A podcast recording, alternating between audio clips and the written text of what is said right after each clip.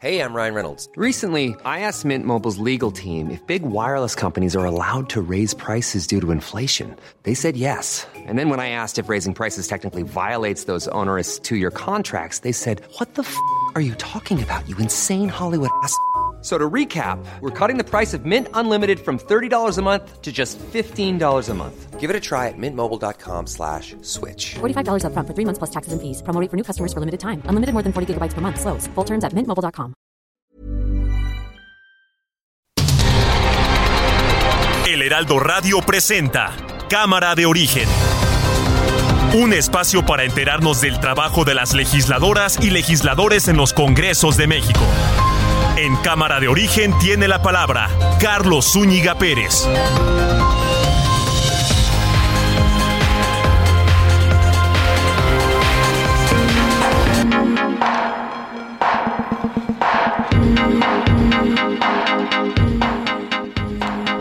Tal? ¿Cómo está? Muy buenas tardes. Gracias por acompañarnos a esta nueva emisión de Cámara de Origen. Les habla Carlos Zúñiga Pérez, eh, transmitiendo en vivo desde la cabina de Heraldo Radio en este día 5 de octubre de 2022, miércoles 5. Se consiguió, se aprobó ante el Senado de la República que el Ejército, la Marina, sigan a cargo de labores de seguridad hasta el año 2028. Era algo esperado, pero también algo necesario, porque como lo hemos sostenido aquí durante muchos días, no hay corporación que pueda enfrentar al crimen organizado como está ahora, con una capacidad de fuego muy fuerte, con mucho poderío económico también y con la capacidad de corromper que tiene, de cooptar a autoridades y también a población. ¿Quién más puede hacerlo? La gran pregunta ahora es, después del 2028, ¿qué?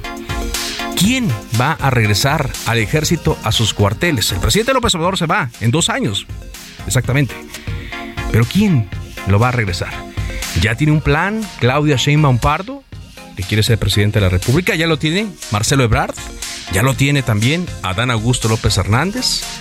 ¿Un plan para que las Fuerzas Armadas puedan dejar estas labores?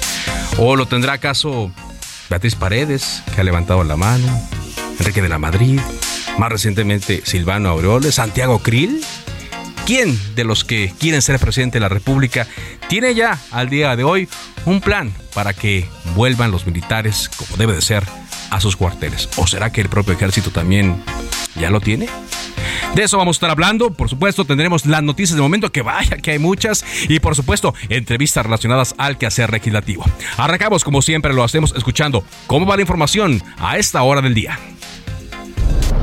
Xochitl Galvez, senadora del PAN. Esta votación traza un antes y un después, no entre la 4T y la oposición, sino entre la oposición misma.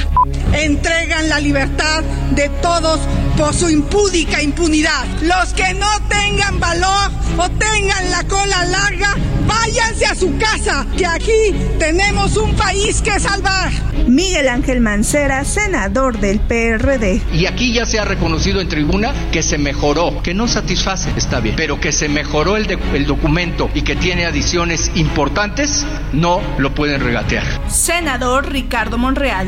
Aquí está la votación, 87 votos, mayoría calificada. Muchas gracias a todos los grupos parlamentarios que hicieron posible esto. México es lo que nos une. Julian Rementería, coordinador del PAN en el Senado. Que no puedes hablar de un rompimiento en definitiva, primero porque en política pues eso pues se trata de dialogar. Subrayo del tema legislativo. Otra cosa tiene que ver con la parte partidaria en donde yo no tengo posibilidad de opinar. Y se amplía el plazo para que el ejército y la Secretaría de Marina puedan estar hasta el 2028 apoyando la consolidación de la Guardia Nacional.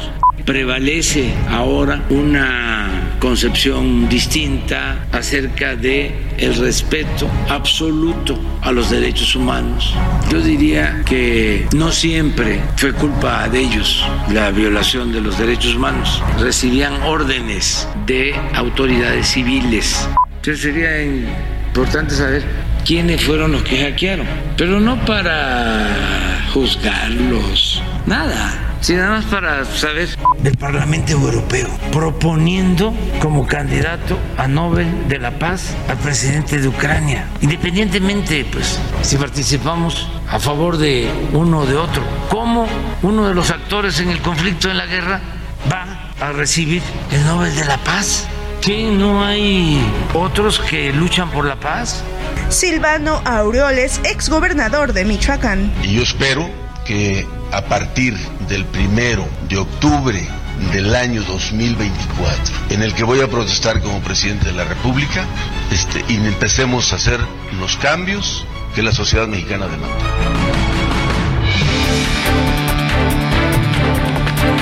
Y aquí más de la información del día. Esto es lo que está ocurriendo de última hora. El Instituto Nacional de Migración, que depende de la Secretaría de Gobernación, emitió una alerta migratoria a nombre de Francisco Javier García Cabeza de Vaca, sí, el todavía gobernador de Tamaulipas hasta el sábado pasado, que dejó el cargo. Esto por una solicitud de la Fiscalía General de la República. Está trascendiendo información en torno a este hecho y de la página del heraldodemexico.com.mx nos enteramos que se solicitó esta orden de aprehensión porque tiene probable participación en delitos de delincuencia organizada. Pasaron que fue domingo, lunes, martes, miércoles, cuatro días después de que dejó el cargo Francisco Javier García Cabeza de Vaca y ya pesa sobre él esta orden de aprehensión que a diferencia de otras que ha tenido, pues ahora no cuenta con fuero. Cámara de Diputados ya recibió el proyecto de reforma constitucional devuelto por el Senado para extender hasta el 2028 la permanencia de las Fuerzas Armadas en las calles y lo tornó a la Comisión de Puntos Constitucionales para su dictamen. Dice que no va a ser un trámite express, pero sí la van a procesar rápido. Eh, de eso vamos a platicar el día de hoy. Secretario de Relaciones Exteriores, Marcelo Ebrard, anunció ante senadores que México presentará una segunda demanda en contra de empresas armamentistas en Estados Unidos, esta vez en Arizona. Buscan fincar responsabilidades penales a los prestanombres que venden armas que luego vienen a dar acá a México y con las cuales la delincuencia organizada actúa.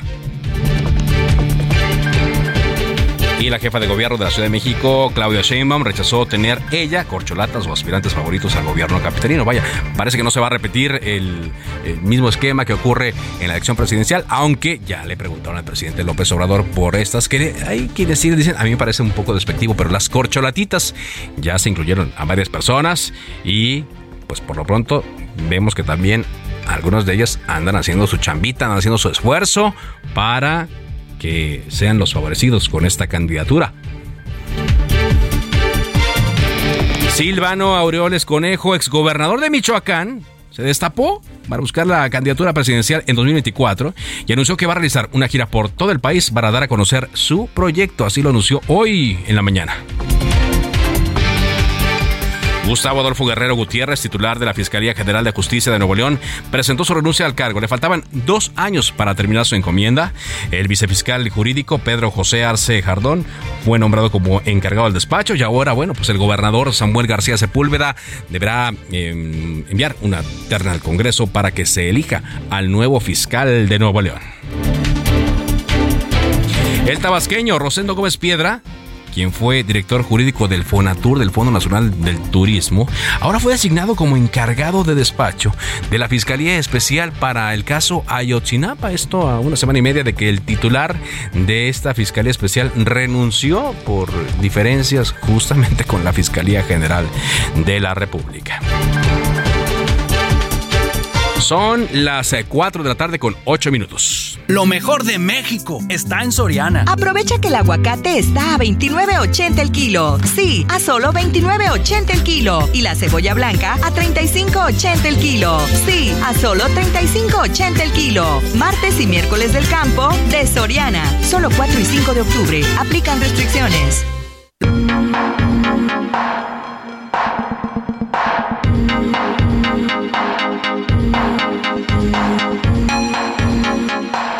Avanzamos, avanzamos con la información. Son las 4 de la tarde con 9 minutos. El día de hoy, pues eh, está concitando muchos temas. En un momento vamos eh, con todos ellos, pero iniciamos eh, con lo que dijo el presidente López Obrador, luego de que ayer en el Senado de la República se aprobó la ampliación de la actuación militar en labores de seguridad. Noemí Gutiérrez, reportera del Heraldo de México, con toda la información. Adelante, Noemí. Hola, muy buenas tardes. Pues el presidente Andrés Manuel López Obrador pues agradeció a los senadores por esta aprobación que hicieron para ampliar el plazo para que las Fuerzas Armadas puedan participar en labores de seguridad, pero también confió en que en la Cámara de Diputados pues ya pueda aprobarse. Pero también te comento que en la conferencia de prensa matutina y luego de esta polémica por el supuesto espionaje a periodistas y defensores de derechos humanos, eh, que hizo la Sedena, el presidente Andrés Manuel López Obrador instruyó a que se informe todo lo relacionado con el contrato de Pegasus. Dijo que no se va a ocultar nada, pero ahí dijo que también sería interesante saber quiénes son los que hackearon a Sedena en relación al grupo Guacamaya. Dijo, sería importante saber quiénes son, no para juzgarlos, sino para que se conozca este tema. Y también dijo que se busca debilitar al general Luis Crescencio Sandoval, al secretario de la Defensa Nacional, por los señalamientos de que intercedió por militares detenidos en el caso de la desaparición de los 43 normalistas de Ayotzinapa. Dijo que si fuera fuerte la influencia militar y fuera decisivo, pues estos oficiales pues ya no estarían en prisión. López Obrador recalcó que el general Sandoval es un hombre íntegro, es un agente leal y honesta, es un hombre recto y que sobre todo dijo ha respetado las decisiones que él ha tomado como también comandante supremo de las Fuerzas Armadas. Fue ahí que dijo quieren debilitarlo porque precisamente actúa con rectitud. Sin embargo, no aclaró a quién se refería. Parte de los temas que se trataron hoy en la conferencia de prensa matutina. Muy bien, muchas gracias. También, bueno, declaraciones polémicas en torno pues al premio Nobel que no quedó conforme el presidente con que se lidera eh, o que se, se promoviera que el presidente de Ucrania, Volodymyr Zelensky, fuera designado. En fin, bueno, varios temas, pero hoy lo más importante es que algo que el presidente quería, algo que había hecho suyo, a pesar de que fue presentado por legisladores del PRI, se cumplió. Se consiguieron los votos para la mayoría calificada en el Senado el día de ayer. Aunque esto haya significado, pues, un día catastrófico para la oposición y de acuerdo a lo que ha dicho Jesús Zambrano, dirigente del PRD, la muerte de la coalición va por México. Muchas gracias, Noí, por esta información.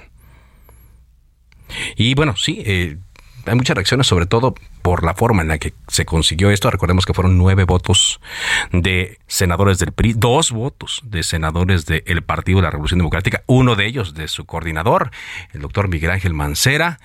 Me dijo en la tele Jesús Zambrano que se avergonzaba de estos votos y que, bueno, van a ver cómo van a actuar después de esto, porque dijo que esta acción no se puede quedar así y Mancera ha dicho que se va a tener a las consecuencias. Pero de que la alianza se quebró ayer, pues sí, se quebró. Recibió un golpe muy fuerte, un golpe mortal. Vamos ahora contigo, Iván Saldaña, porque la Sedena envió un informe sobre el hackeo que sufrió por el grupo Guacamaya. ¿Qué es lo que señala esto? Te escuchamos, Iván. Buenas tardes, Carlos, y a todo el auditorio. Efectivamente, la Secretaría de la Defensa Nacional ya envió el día de hoy este informe, esta respuesta, respondió al Instituto Nacional de Transparencia, Acceso a la Información y Protección de Datos sobre este hackeo que sufrió la semana pasada. Eh, pues se prevé que en el transcurso del día el INAI informe de manera oficial sobre esta recepción del documento. Eh, nos comentaron fuentes del mismo instituto que esta respuesta fue recibida durante, pues, en el transcurso de esta tarde, Carlos, después de que eh, por la mañana los cinco comisionados ofrecieron una conferencia de prensa por la Semana Nacional de Transparencia 2022 que va a iniciar el próximo 10 de octubre. Ahí se tocó el tema pues obligatorio por parte de los reporteros, preguntamos sobre el tema del hackeo y pues se exhibió que el plazo que tenía la Sedena venció el pasado martes a las 8 de la mañana, Carlos. Es decir, bueno, llegó esta respuesta fuera de tiempo, pero por fin, pues bueno, ya la tiene eh, en el INAI. Y bueno, cabe señalar que pues en esta conferencia de prensa, la comisionada Josefina Román había indicado que independientemente de la respuesta que recibieran de la Sedena, el INAI va a iniciar una investigación bajo dos ejes. Conocer el detalle de la información vulnerada en materia de seguridad nacional, pero también por datos personales. Por ejemplo, tú recordarás, se revela el estado de salud, eh, nuevos padecimientos del presidente Andrés Manuel López Obrador, dice son datos personales y también la información que puede haber, que pudo haber sido vulnerada en materia de seguridad nacional. Estamos a la espera de que el INAI emita de manera oficial esta información, Carlos, de, que, de la respuesta que recibieron por parte de la Sedena. Sí, porque todavía hay mucho, mucho más que conocer en torno a esto. Recordemos que según se anunció, fueron 6 terabytes de información. Los que robaron ya sabían de esto. Los de la Sedena ya lo, lo tenían en la mira. Ahora hay que ver cómo van eh, pues eh, goteando esta información quienes la poseen. Gracias por este reporte, Iván. Buenas tardes. Y bueno, vamos ahora eh, a la Cámara de Diputados contigo, Elia Castillo, porque ahí se sigue hablando del ejército, por supuesto, y se sigue hablando de este hackeo eh, que sufrieron hace pues ya algunos días. Te escuchamos, Elia, con el reporte. Muy buenas tardes, Carlos. Te saludo con mucho gusto a ti el auditorio. Bueno, pues así es, la Comisión de Defensa Nacional de la Cámara de Diputados acordó solicitar al general secretario Luis Crescencio Sandoval una reunión de trabajo para conocer la gravedad del hackeo a los, a los servidores del ejército y cuál es la información vulnerada, así como el requerimiento de presupuesto para seguridad. Eh, ciberseguridad, en reunión, el grupo de trabajo subrayó la importancia de asignar recursos del presupuesto 2023 para ciberseguridad, no solo a la Secretaría de la Defensa Nacional, sino a dependencias y organismos estratégicos como lo son Pemex y la Comisión Federal de Electricidad. La propuesta, Carlos, fue del diputado de Movimiento Ciudadano Sergio Barrera, misma que fue aprobada por los legisladores que autorizaron al presidente de esta Comisión de Defensa Nacional, el panista Ricardo Villarreal, gestionar una reunión a la brevedad con el secretario de la Defensa Nacional. Escuchamos parte de lo que comentó el diputado emesista al hacer esta propuesta. Yo creo que este es el, el ataque más fuerte que ha sufrido, el ciberataque más fuerte que ha sufrido, no solamente eh, esta dependencia, sino cualquier dependencia del país y de muchos gobiernos, como sabemos quienes se ostentan como los, las personas que hicieron este hackeo, lo han hecho en otros países, pero aquí aún no sabemos la cantidad de información y lo que está filtrando. Yo creo que la salud del presidente, la cual todos deseamos que se recupere y que siempre tenga salud para seguir fungiendo con sus, sus actividades y sobre todo pues tener una vida de muchos años, pero pues eso es lo de menos. Yo creo que la información de la salud eh, importa, tendríamos que saberla, pero la información de seguridad que se ha filtrado tendríamos que discutir y saber nosotros como comisión qué es lo que está en juego y hasta dónde. Carlos, te comento que los diputados morenistas Juanita Guerra y Miguel Carrillo, así como los panistas Margarita Zavala y Guillermo Huerta, recomendaron solicitar una reunión de trabajo con el general Sandoval sin darle carácter de comparecencia y abordar también el tema justamente del presupuesto para seguridad del próximo año. Este es el reporte que te tengo. Muy bien, muchas gracias, gracias. Era y bueno, sí, va a haber muchos temas que tratar tanto en la Cámara de Diputados como en la Cámara de Senadores con el general Luis Crescencio Sandoval y con otras instancias. Saludo en la línea telefónica de Cámara de Origen a Rubén Moreira, coordinador del PRI en la Cámara de Diputados. ¿Cómo le va, diputado? Muy bien, muy buenas tardes, estoy a sus órdenes. Gracias. Eh, ¿Qué se puede esperar eh, del trámite, de lo que se aprobó ayer por parte de los senadores ahí en Cámara de Diputados, Rubén? Bueno, oficialmente debe estar arribando en un rato más.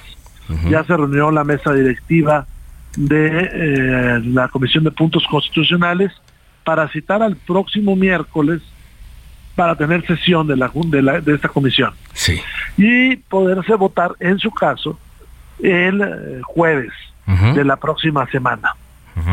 El jueves de la próxima semana, que lo más seguro es que se apruebe. Eh, ha habido pues muchas eh, lecturas, reflexiones y hasta críticas por la forma en la cual el PRI votó en el Senado.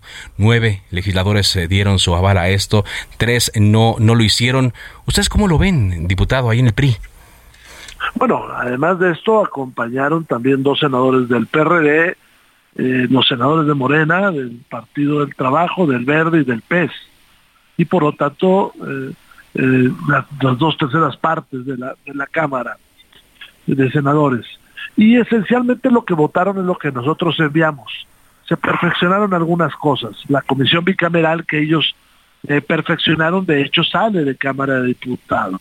Nosotros lo que creemos es que esto permite que haya una oportunidad para que el ejército actúe en materia de seguridad cuatro años más. Sí. Esto no está ligado eh, necesariamente con que haya mejor seguridad, sino está ligado con esa posibilidad de que en el futuro se puedan utilizar las Fuerzas Armadas permanentes, el ejército vaya. Y eh, nosotros eh, lo hemos dicho en diversos foros, PRI, que el tema de la paz pasa por acciones preventivas y acciones de combate y por el fortalecimiento de las policías municipales y estatales.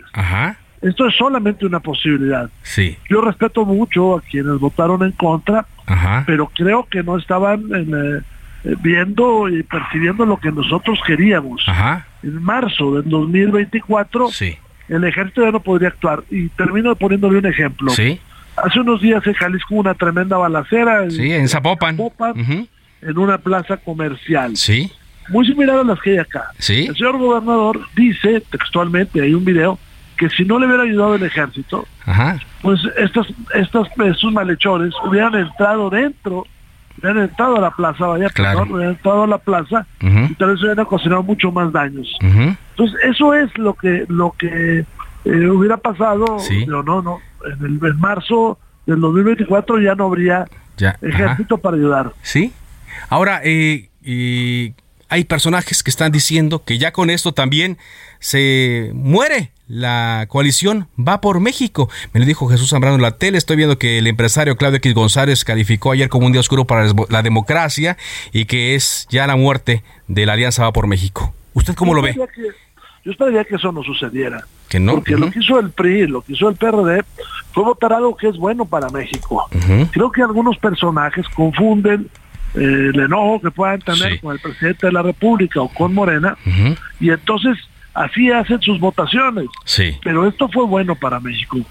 Mire, y además no se subió el IVA, no se aprobó el FOBAPROA. Sí. No, sencillamente se extendió cuatro años lo que hoy está sucediendo. Cuatro años. Yo, respeto, yo respeto mucho lo que dice Jesús Zambrano, pero dos senadores del PRD votaron. Sí, exacto. Bueno, él dice que se avergüenza de eso, pero eh, también eh, yo platiqué con Miguel Ángel Osorio Chong en la tele y me decía que eh, se buscaría la manera de que la alianza continúe. ¿Usted ve que, que la alianza pueda seguir entre PRI, PAN y PRD?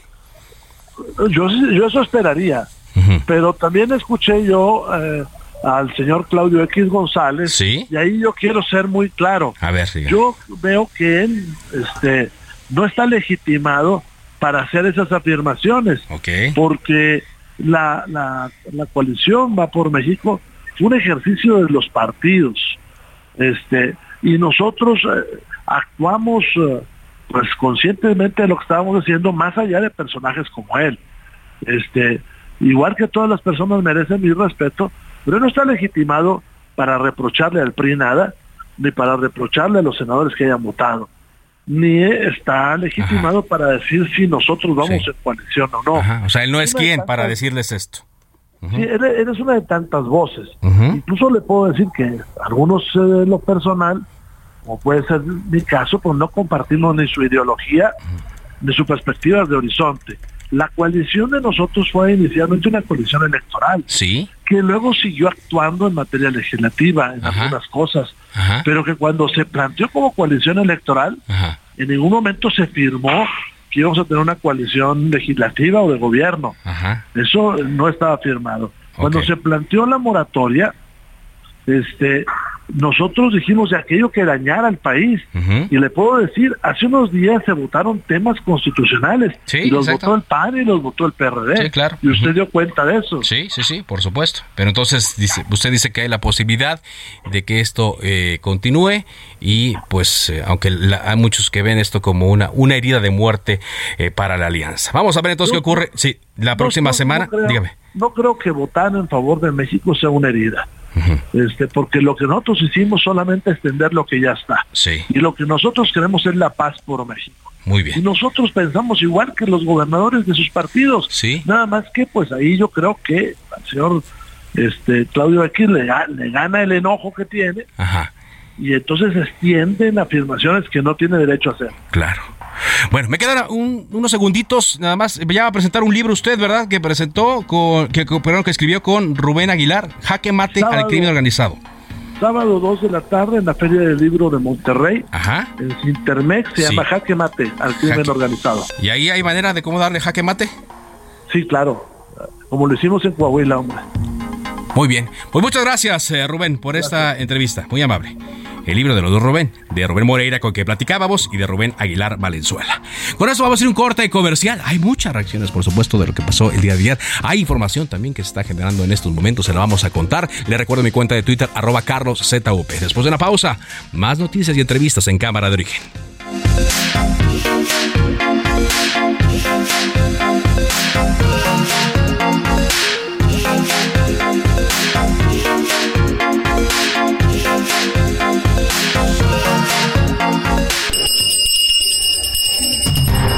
Se decreta un receso.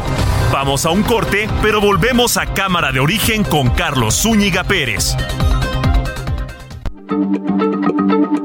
Heraldo Radio, la H se lee, se comparte, se ve y ahora también se escucha.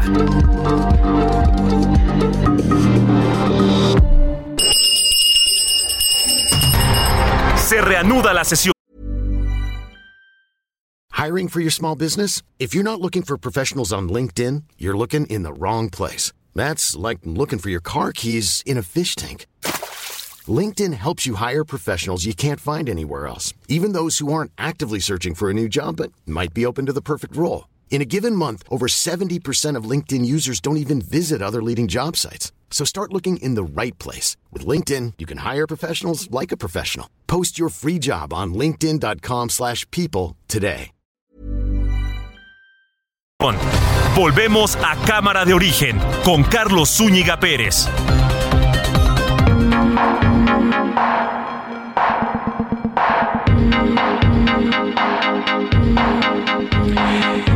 Vamos a avanzar con la información. Aquí en Cámara de Origen estamos eh, monitoreando también lo que eh, sucede con el ex gobernador del estado de Tamaulipas, Francisco Javier García Cabeza de Vaca, toda vez que hoy se dio cuenta que hay una alerta migratoria debido a que un juez federal libró una orden de aprehensión contra el exgobernador de Tamaulipas por su presunta responsabilidad en delitos como delincuencia organizada y operaciones con recursos de procedencia ilícita, motivo por el cual se solicitó el apoyo del Instituto Nacional de Migración para emitir una alerta migratoria. Y ya se hizo. La Fiscalía solicita la intervención del instituto que depende de la Secretaría de Gobernación con el propósito de verificar, registrar e informar a las autoridades respectivas sobre los movimientos de ingreso, salida de esta persona, del exgobernador que apenas dejó su cargo el sábado y previamente anunció mediante sus redes sociales que se dejaría de la vida pública al finalizar su mandato. Ya hay una ficha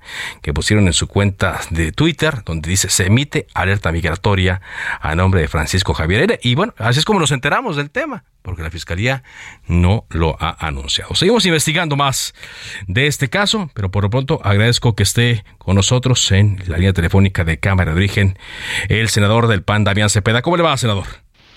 Hola, ¿qué tal? Qué gusto en saludarte a ti y a todos los que nos escuchan. Gracias. ¿Cómo podemos eh, reflexionar lo que pasó ayer en el Senado?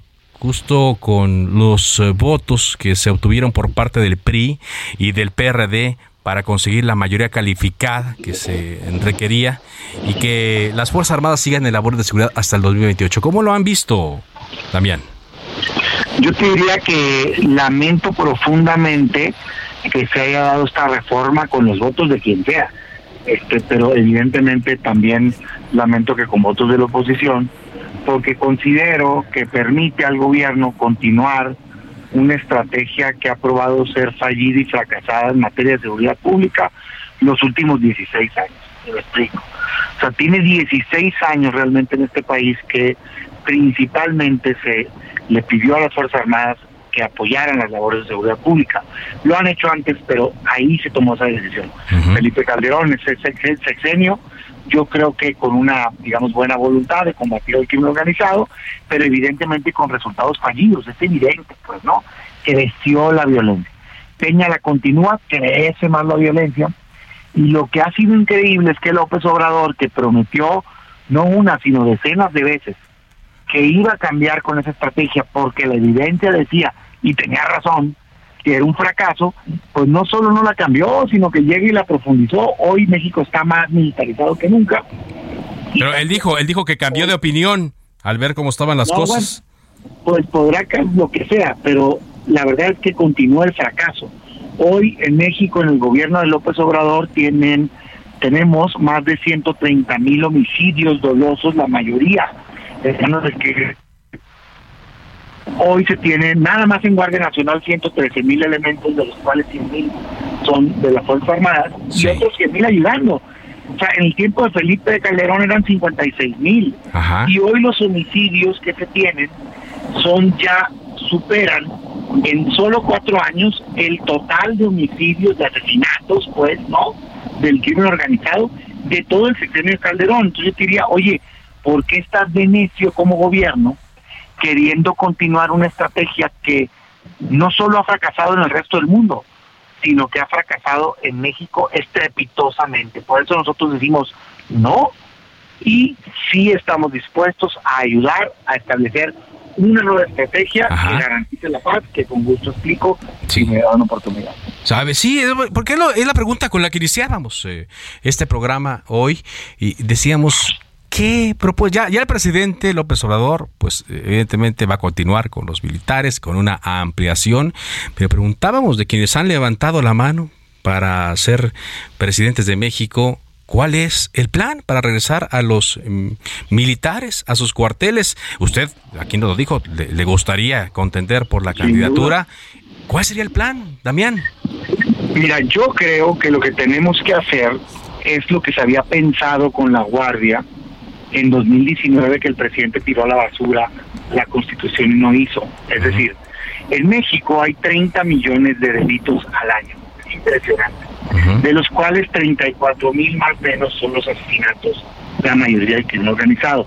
No quiero para nada minimizar eso, pero sí quiero mostrar que hay un mundo de delitos que no es eso. De hecho, más del 95% de los delitos están a nivel local. Entonces, lo primero que tienes que hacer es entender que ese problema es diferenciado. A nivel nacional lo que se requiere es un cuerpo nacional de élite que investigue, particularmente a través de inteligencia, inteligencia financiera, desarticule el crimen organizado y que cuando sea necesario esté preparado para combatirlo. de, élite, pero autónomo o dependiente de quién? Guardia Nacional. Guardia, Nacional. pero civil. O sea, es que hoy no existe y hoy no combate. Yo a quien me esté escuchando, para nada más para ejemplificar lo que estoy diciendo, le informo que la Guardia Nacional hoy en México, con todos sus 113 mil elementos, solo es responsable del 2% de las detenciones de criminales en este país. Es ridículo. O sea, la Policía Federal con 30 mil elementos, es decir, una cuarta parte, de la que tiene hoy la Guardia, esa policía tan pateada, humillada y discriminada, tenía 20 mil detenciones, que no están haciendo el trabajo, están patrullando y están dejando el crimen ser, es que basta, tienes que hacer un cuerpo que pueda investigar con inteligencia, inteligencia financiera y que esté listo para el combate si se requiere para desarticular el crimen organizado. Eso es a nivel federal para combatir el crimen. Pero a nivel local, necesitas fortalecer policías estatales y municipales, porque nunca un cuerpo federal te va a resolver ese delito. ¿Sabes qué es lo que te contestan al INEGI cuando la gente le pregunta cuál es tu contacto con la seguridad? Le contesta a la gente, es que salgo de mi casa y en la colonia están tomando alcohol o se están drogando y me hace sentir inseguro o me agreden. Es que voy al transporte público y no hay alumbrado y me asaltan. Me roban en el, en el, camión, me roban en mi casa, eh, robo a tu propio vehículo, violencia intrafamiliar. Entonces, ¿en qué cabeza cabe pensar que esos delitos del orden común van a ser resueltos por militares, con armas largas, con hammers? No, necesitas policía de proximidad a fortalecer policías estatales y municipales, invertir en tecnología, videocámaras, invertir en alumbrado, invertir en espacios deportivos. Y eso es una estrategia distinta. De esa manera puedes, por un lado, pegarle al 90-95% de los delitos que son nuestras colonias, y por otro lado, la Guardia Nacional Civil dedicada a combatir el crimen organizado, no como ahorita, que básicamente lo saludan cuando pasan un crimen. Bueno, ahora, eh, lo que le preguntaría a Damián es, eh, ¿qué faltaría para aplicarlo ahora mismo? Mucha gente le puede decir, bueno, ¿qué faltaría para aplicarlo en los gobiernos del PAN, por ejemplo? A ver, yo creo que el último gobierno del PAN intentó una estrategia que resultó fallida, pero le intentó, una decisión. Hoy yo lo que diría es, a ver, ese Sekine fue muy bueno en infraestructura, fue muy bueno en salud, pero en seguridad no funcionó. Aprendamos del pasado, carajo, pues no te tienes que mantener aferrado a ello. Lo que esté bien, fortalecelo y lo que no, corrígelo. Yo lo que no me cabe en la cabeza es por qué siguen haciendo lo mismo que fracasó los últimos 16 años. Yo que te diría hoy que falta voluntad, el presidente no quiere saber de eso. El presidente quiere militarizar el país, punto. Yo por eso les decía a la oposición que era, con todo respeto, pero esto yo lo comenté para mí, o sea, a mí me pareció una ingenuidad brutal votar esta reforma cuando sé que en 2019 se votó una reforma que ya dice lo que dice esta y el presidente no hizo nada. O sea, la reforma del 2019 ya dice que la Guardia Civil, ¿qué hizo el presidente? Una Guardia Militar. Que aprobaron una ley que abiertamente violenta la Constitución y le da el mando a la Sedena. Entonces, no la quiere hacer civil. Dos, es que vamos a fortalecer a las policías estatales y municipales. Ya decía eso ya había una obligación de fortalecerlas en un programa y meterle dinero. Y no, ocurrió, no, pasó. dinero. Entonces, yo lo que diría es, ¿por qué creen ahora? Que porque les movieron un párrafo para arriba, el otro para abajo, ahí lo voy a hacer más bonito, ah, ahora sí me va a cumplir, por favor, hombre. O sea, ¿usted cree que no, no hay, no hay, no hay garantía de que esto que se incluyó vaya a llevarse a cabo? Nos tocaba a nosotros asegurarlo. O sea, yo lo que digo es, está el dicho popular este de hoy, cometes un error de buena fe, te engañan, pues es un error humano. Pero si a sabiendas que ya te engañaron, lo vuelves a cometer, ya es responsabilidad tuya. Entonces, no, yo les decía, a ver, no creamos ya en ellos porque no quiere cumplir el presidente. Pero como no tenía los votos Morena y los tenía la oposición, el poder de negociación estaba en la oposición. Debimos de haberlo aprovechado. Yo por eso, híjole, aunque respeto el voto de cada quien, sí lamento que miembros de la oposición le hayan dado este pues voto de confianza de nueva cuenta al gobierno porque no lo va a hacer. yo hubiera hecho lo siguiente, yo les decía, no les crea, que voten. A ver, me estás prometiendo una Guardia Civil si quiero que hagas la contrarreforma a esta ley inconstitucional que acabas de aprobar. No la quieres hacer, es que no la vas a hacer nunca. Pues. Me estás diciendo que es civil, haz los cambios, luego te creo. Dos, me estás diciendo que ahora sí vas a invertir en policías estatales y municipales, muy bien. Resulta ser que en noviembre se va el presupuesto de derechos de la federación. Sí. Quiero ver con mis ojos que se creó el fondo y quiero ver el dinero que se le puso a policías estatales y municipales. Si no se lo puedes decir que no lo ibas a hacer, pues, ¿me entiendes? Claro. Luego, tercero, es que ahora sí van a rendir cuenta los militares, por favor, hombre. Ahí andan vendiéndola como por primera vez, va a haber comparecencia. Sí va a haber comparecencia la semana en tanto, hombre, de los secretarios. Esa tenemos siempre. Pero no. Que van y dicen lo que quieren. No. Un informe de verdadera rendición de cuentas y sí. se bien y entramos en una dinámica, entonces les crees. Bueno. Y por último, yo diría resolvamos el problema de fondo, regulemos de una vez cómo las Fuerzas Armadas pueden ayudar, no por un año, cuatro años, ni ocho años, sino para siempre, si no está prohibido, lo pueden hacer, siempre y cuando sea de manera extraordinaria, siempre y cuando sea subordinada a civiles, siempre y cuando sea fiscalizada por entes externos y siempre y cuando sea complementaria a la policía civil si eso no está prohibido en México. Yo no sé de dónde sacan eso. Finalmente le preguntaría, eh, senador, estoy platicando con Davián eh, Cepeda, ¿se rompe ya la alianza definitivamente, la coalición PRI-PAN-PRD? Mira, yo creo que hay que diferenciar el, la suma de esfuerzos legislativa de la alianza electoral. Okay. Eh, déjame empezar con la legislativa. La legislativa nunca ha sido de en todo vamos juntos, no.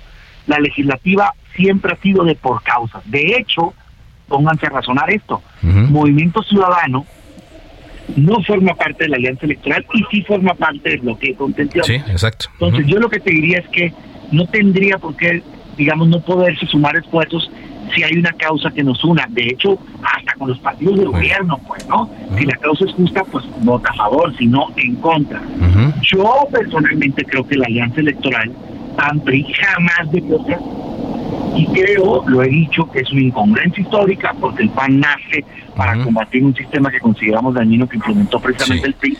No entiendo por qué ahora queremos que continúen gobernando. Segundo, creo que no compartimos visión de gobierno, porque, por ejemplo, los últimos estados gobernados por ahí, Oaxaca, Hidalgo, pues carajo, no es como que gobiernan también como para que continúen gobernando, pues no, que tienen los estados poderes extremos. Pues y tercero, creo que esto que pasó ayer y otras votaciones nos muestran que verdaderamente no hay un espíritu de lucha conjunta para evitar el mal que Morena le está Pues, haciendo al país, porque la verdad es que en todas les dan los votos. Pues yo respeto, son otro partido, pero tengo derecho a opinar. Y mi opinión es, es que pues de discurso no se salva la patria.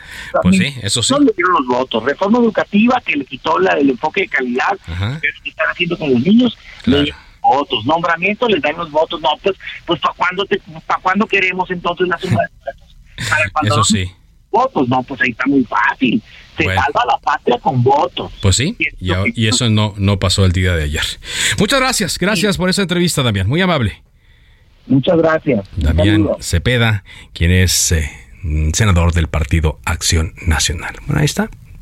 Hay quienes consideran que, que la alianza ya está muerta, hay quienes dicen que todavía pueden revivirla, y eh, lo cierto es que pues ayer fue un día, pues sí, catastrófico para la oposición en el país. Vámonos a otras cosas. Son las 4 de la tarde con eh, 44 minutos. Hoy estamos monitoreando información del estado de eh, Guerrero. Otra vez eh, Guerrero. Porque eh, se anuncia un ataque en Totolapan, el municipio de Totolapan, en donde habría fallecido el alcalde de este municipio. Hay una intensa movilización en la zona. Vamos a tratar de darle datos antes de que concluya este informativo. Por lo pronto, saludo en la línea telefónica de Cámara de Origen a la diputada federal del PRI, Laura Barrera. ¿Cómo le va, diputada? Muy bien, Carlos, muchas gracias por la oportunidad. Al contrario, pues viene ya después eh, de lo que hemos visto, lo que hemos vivido en, los temas eh, en donde se requería una mayoría eh, calificada, la discusión del presupuesto. Y evidentemente pareciera que hay muy poco margen para los legisladores de oposición, toda vez la experiencia del año pasado. Desde su punto de vista, eh, ¿cómo viene y a, dónde hay que poner la atención a este presupuesto que presentó el gobierno federal ahora? Pues muy lamentable, es muy importante que las y los mexicanos tengan conciencia de que no es un presupuesto federal, son los impuestos, son las aportaciones que hacemos todos justamente en nuestra vida diaria, en el actuar correcto, para que el gobierno federal tenga una bolsa de recursos que debe estar asignada a las prioridades. Y de manera muy lamentable, una vez un es una vez más un presupuesto optimista en cuanto a sus ingresos, optimista en cuanto al crecimiento económico, optimista en cuanto al no endeudamiento y vemos una deuda pública creciendo y muy lamentable y sobre todo para tu servidora que ha sido una defensora incansable de la infancia, es mi causa desde hace muchos años, invisibilizada la niñez de este país en él. ¿Invisibilizada así por completo? invisibilizada. Ajá. Siguen sin estar los dos mil millones de pesos que requieren las nueve mil estancias infantiles para que este programa que atendía a los 300 mil niñas y niños mexicanos de los cero a los cinco años Carlos, somos lo que somos por lo que definimos en nuestra primera infancia neurológicamente, el 75% del cerebro se desarrolla en esta etapa crítica del ser humano. Siguen sin recursos las escuelas de tiempo completo. Tres millones y medio de niñas y niños mexicanos que tenían esta oportunidad en un horario extensivo para que sus padres y muchas de ellas mujeres solas puedan salir adelante a resolver la vida y que sus hijos estén en un espacio de cuidado. Más del 70% de estos tres millones y media de niñas y niños era su única comida del día, Carlos. Y más del 80% de las escuelas de tiempo completo estaban en espacios rurales. Sí. Sigue cayendo de manera abismal. Hay una disminución del 55% en términos reales. El cuadro básico de vacunación, es el colmo que estén rebrotando en este país enfermedades de nuestra generación que estaban erradicadas y peor aún que se les caduquen o se les echen a perder y que no tengan nuestras niñas y niños la protección básica que está en un derecho constitucional Sí. que es la salud. Ajá. Muy grave que no exista fortalecimiento de las instituciones. Ajá. El 67%, el 67% de la infancia mexicana ha sufrido violencia. Ujú. Estas son cifras de la OCDE. Y imagínate nada más, México ocupa el primer abominable lugar en consumo y producción de pornografía infantil. No, bueno, y hoy, sí. imagínate, abominable. Y hoy no tenemos, hoy no tenemos una policía cibernética. Hay más de 3 millones de niños y adolescentes en situación de trabajo infantil. Hay embarazos de adolescentes y de niñas. Sí. Entonces, bueno, pues la numeralia debe de acompañar un contexto y una realidad que no marque solamente una estadística, sino un reflejo justo de la asignación presupuestal que debe existir en políticas públicas que hoy pues están denostadas justamente en un presupuesto que no existe. Claro. Ahora, diputada, estoy platicando con Laura Barrera, diputada federal del PRI. ¿Cómo? ¿Cómo se puede hacer para insistirle a los eh, legisladores de Morena, del bloque oficial? ¿Cómo insistirle al gobierno federal que hacen falta estos recursos? Pues en primer lugar que este tablero, estas 500 voluntades reflejen cada uno de los distritos de donde son las mujeres y hombres de este país. O sea, yo te diría con mucho respeto un llamado de unidad y sensatez para que cada uno de ustedes y cada uno de nosotros haga una exigencia sensata, valiente, echada para adelante. El PRI propone foros. 300 foros, Foros, cada uno en un distrito, en donde vamos a hacer justamente visibles estas estas abominables noticias. ¿Cómo es posible que tenga 35% de presupuesto menos la educación? Tú quieres salir adelante, educa un país. Ahí está la respuesta en la educación. Y ahora en este lamentable modelo educativo que quieren proponer de agrupar a los a los grados, de que los niños no reprueben, en un adoctrinamiento muy peligroso en los libros de texto, no podemos perder nuestra libertad y ahí empieza en la infancia. Entonces, pues con indignación, con información y sobre todo pues con la posibilidad de hacer un debate en público y en privado para exigirles a tus representantes federales que tengan justamente las prioridades por delante. Porque pues sí, ya, ya vemos lo que pasó, ¿no? Ya vemos lo que ha estado pasando con eh, las escuelas de tiempo completo, lo que pasó con las guarderías, lo que pasó con todo este sistema que beneficiaba a madres y padres familia y a, y a los niños y pues eh, no, no se, no se reemplazó. Pero yo no sé si es- estos legisladores que tenemos, eh, con todo respeto, eh, eh, Laura, eh, responden a los intereses más bien de sus mm, o- o a lo que les dictan. Pues sí, a lo que les dictan. Fíjate que el año pasado tu servidor es secretaria de la Comisión de Niñez y el presupuesto, como tú sabes, se turna a las comisiones para una opinión. Sí. Entonces ahí hay una convergencia de distintos grupos eh, partidistas, es decir, es plural. Y entonces, pues, obviamente con estas cifras, oigan, ¿cómo que no hay dinero para el tamiz neonatal? ¿Cómo que no hay dinero para el tamiz auditivo? ¿Cómo que no hay dinero para los niños con síndrome de Down? ¿Cómo que no hay dinero para los fondos que antes existían, un fideicomiso para los niños superdotados, para que puedan tener la atención justamente en esta condición? ¿Cómo es posible que hoy las estancias infantiles no tengan recursos, las unidades básicas de rehabilitación para los niños con discapacidad? No, sí, muy indignados, todos muy este apenados. Bueno, vamos a votarlo en contra, sí, en contra, y entonces la comisión emite una opinión de que en el pleno, pues por supuesto habremos de considerar reservas. Y cuando llegan al pleno, lo votan a favor. Ah, entonces no, no das crédito, ¿no? No, no se da crédito, exactamente, no se da crédito. Bueno, pues muchas gracias, gracias eh, diputada Laura Barrera y vamos a ver qué se consigue en eh, los siguientes días cuando se discuta ya el presupuesto. Te agradezco mucho. Por supuesto, no, al contrario, gracias a ti es indispensable todo lo que podamos invertir en la infancia, no vamos a, a castigar al adulto, es verdaderamente, humanamente indispensable invertir nuestros recursos en las niñas y niños de México. Gracias a ti. Muchas gracias. Laura Barrera, diputada federal del Partido Revolucionario Institucional. Bueno, vamos a actualizar la información cuando son casi las 4 con 52. Nos confirman, ya estamos viendo un tuit del Partido de la Revolución Democrática en el cual señalan que efectivamente un alcalde en Guerrero, el alcalde de San Miguel Totolapan, Conrado Mendoza Almeda, fue asesinado el día de hoy. El PRD dice condena el cobarde asesinato. ¿Cómo ocurrió esto? Bueno, de acuerdo a lo que ha trascendido, un ataque al edificio del ayuntamiento. Hay versiones que hablan que otras siete personas habrían fallecido.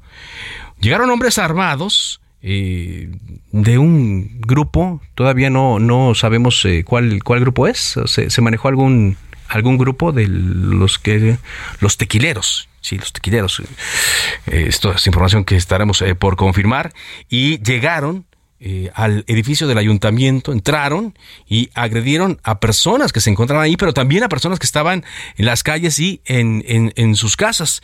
Se reportó que también previo a esto, transportistas bloquearon eh, la vía que conduce a la cabecera municipal en el entronque que está a la altura de Poliutla, del municipio de Tlapehuala. Pero bueno, por ahora lo que sí podemos informarle es que esta tarde fue asesinado en el propio ayuntamiento de San Miguel Totolapan Guerrero, el alcalde Conrado Mendoza Almeda, alcalde perredista de San Miguel Totolapan. Pero tenemos que ver también qué dice la Fiscalía de Guerrero en torno a los siete, otras siete personas que habrían fallecido y si es cierto que atacaron así a la población, que mataron a gente que nada tenía que ver con este ataque. Digo, el alcalde quizá tampoco, pero eh, es una autoridad, ¿no? Y en Guerrero y en muchas partes del país, pues está en riesgo y eso es lo que eh, sabemos eh, hasta esta hora, cuando son las 4.54. Por lo pronto, la dirigencia nacional del PRD lo ha eh, confirmado y pues hay imágenes que ya circulan de el bloqueo para el cual han utilizado autobuses de pasajeros y camiones que transportaban material. Evidentemente que les desquitaron a sus conductores originales para llevar a cabo esta acción. Es decir, pareciera que con esto los delincuentes pretendieron eh, la llegada de refuerzos policíacos y poder llevar a cabo así su ataque. Habrá más información, por supuesto, aquí en Heraldo Radio y en todas las plataformas de Heraldo Media Group. Por ahora, llegamos a la parte final de Cámara de Origen. Gracias por habernos acompañado. Sigue la sintonía de Heraldo Radio, enseguida referente informativo. Mi nombre es Carlos Ulliga Pérez. Por ahora es cuanto. Buenas tardes.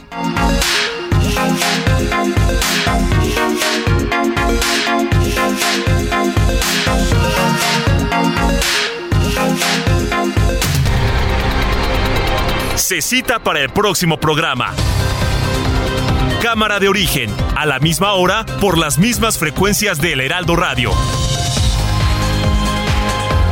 Se levanta la sesión.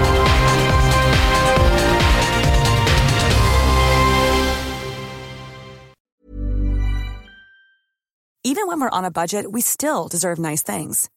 Quince is a place to scoop up stunning high-end goods for 50 to 80% less than similar brands. They have buttery soft cashmere sweaters starting at $50, luxurious Italian leather bags, and so much more. Plus, Quince only works with factories that use safe, ethical, and responsible manufacturing. Get the high-end goods you'll love without the high price tag with Quince. Go to quince.com/style for free shipping and 365-day returns.